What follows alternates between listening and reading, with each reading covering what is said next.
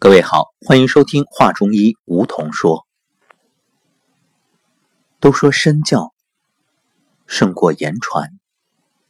清晨，当我看到微信里的一段留言，我愈发深刻的感受到这个道理。这是来自一位同修，他在清晨分享给我的一段感受。他说：“梧桐老师，我想与你分享一下我昨晚看到的一幕。昨晚下课之后，我们诗歌朗诵组还在紧张的排练。在这儿特别说明一下，排练是为了迎接二十五号的年会。好，那我们继续来分享。由于组织者太认真、太投入，突然。”感觉腹部剧烈疼痛，上吐下泻。这时，我们请来了宋玉文师姐。当我看到她蹲在厕所里为人诊病的一幕，我的感受是：平时见她，感觉话不多，难以接近；而此刻，当我看到她蹲在厕所，面对着呕吐的病人，那么亲切。那么淡定，我心中升起无限的敬意。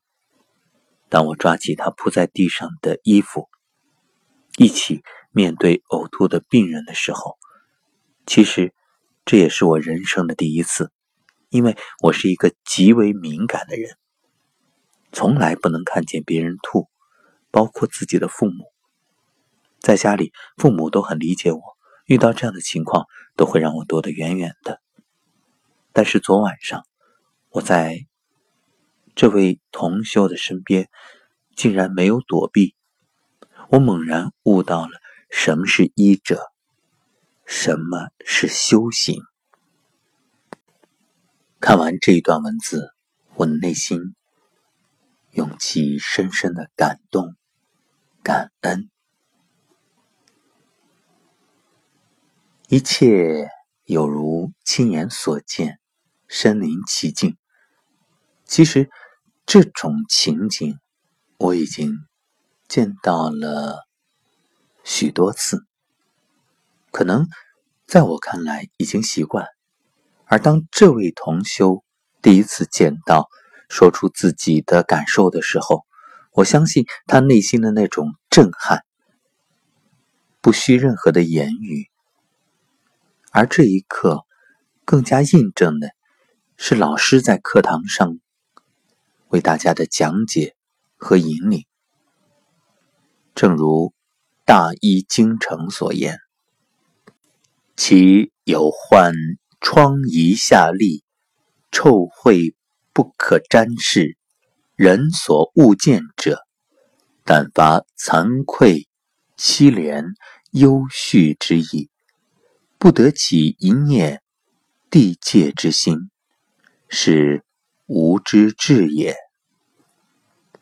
此刻，我的脑海中忽然涌上好多画面。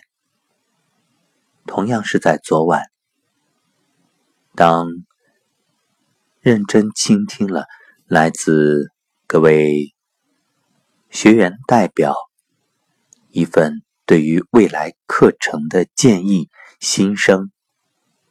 工作团队进行了认真的归纳、总结、梳理，对于未来的课程安排做了相应的调整。一切只为更好的帮助大家落地实修，同时将通过师资的培训以及技能的培养，让各位走进课堂的家人可以选择自己人生的方向。真正通过这份学习，不断的去完成自己生命的成长。最初，你为何走进上古医学？只是为了学医吗？不，其实，当我们真正梳理，你会看见，一切只为生命的觉醒。是的。不是治病，不是为了单纯的成为一名医者，一切的一切，只为唤醒。而同样，我也看到了，在昨晚每一位学员对于自己生命的负责，无论是说出对于课程未来走向的建议、自己的观点，还是认真的去排练年会的节目，一切都让我们内心涌荡着深深的感动。其实。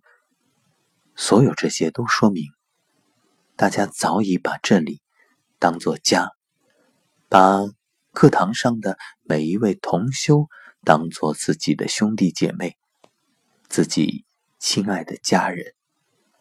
我们所希望的是，在余生能够并肩同行，不仅是通过自己的学习去帮助更多的有缘人，更重要的是帮到自己。